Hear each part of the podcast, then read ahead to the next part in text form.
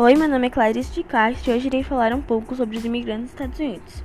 Em algumas pesquisas, descobri que muitas pessoas todos os dias tentam cruzar ilegalmente a fronteira dos Estados Unidos e o México. Porém, essas pessoas podem enfrentar leis muito rígidas por conta do governo de Trump e uma política chamada tolerância zero. Ainda bem que Biden já está botando pra novas práticas e está pro projetando promover 10 milhões de indocumentados a cidadãos dos Estados Unidos. Agora vou falar um pouco sobre como, como os americanos se sentem na presença de estrangeiros, a maioria de estrangeiros.